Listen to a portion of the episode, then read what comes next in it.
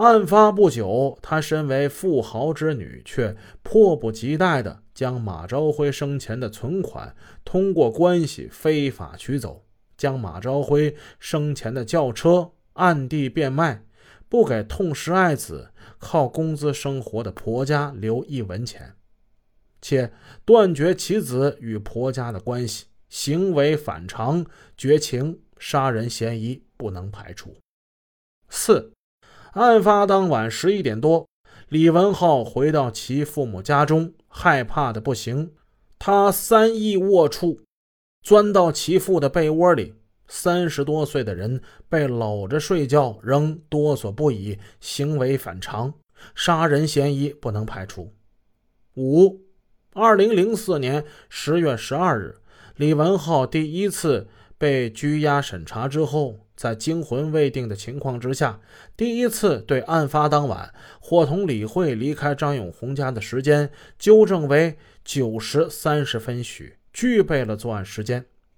六、关于案发当晚李慧的衣着问题，李文浩至二零零三年十月三日至二零零四年九月七日的供述之中，对李慧十月二日下午至。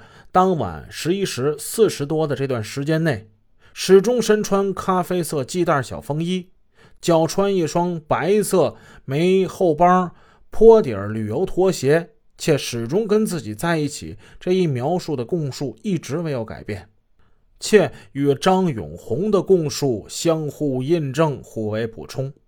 而公安机关在案发现场提取到的李慧的带血的上衣与鞋子，恰恰与李张二人供词之中所描述的李慧当晚的衣着相一致，杀人嫌疑不能排除。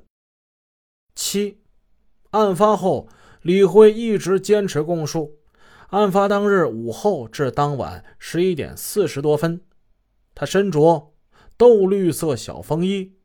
深蓝色牛仔裤，白色有帮系带旅游鞋。当天下了几次雨，道路很泥泞，他也走过路。如此，则其鞋底、裤脚应有泥水痕迹。另外，当晚在毫不知情的情况之下进出过现场，现场客厅门帘上的血迹与地面上的血迹。都会不可避免的或多或少的反映在其衣着之上。但案发次日，公安机关办案人员检查他的衣着时，发现从头到脚都很干净，如同新的一样。衣着情况极为反常，杀人嫌疑不能排除。八，案发当日从早到晚下了几次雨，李慧当日所驾车辆。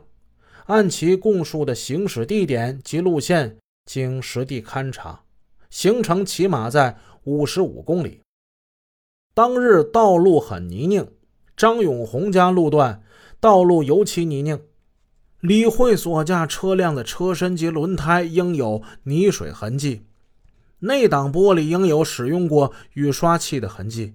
但案发当晚报警之后至次日勘查现场时，该车停于现场大门口，一直未动。办案人员对现场进行勘查时，对该车的实物查看情况的叙述及其后实物照片和多媒体均一致反映出该车特别的干净，包括车轮胎没有上述雨中长途行驶之后应有的一丁点痕迹。而李慧又一直坚持案发当晚没有洗过车。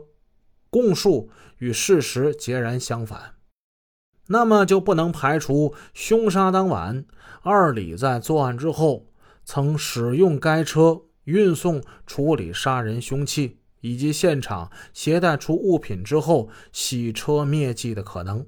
二李的杀人嫌疑不能排除。九，凶杀现场遗留的足迹，其中一枚经我省著名的刑侦痕迹专家。陈良柱鉴定系李文浩所留，可以作为李文浩当时在杀人现场的重要根据。二李又供述，当晚十一点四十分前始终在一起，杀人嫌疑不能排除。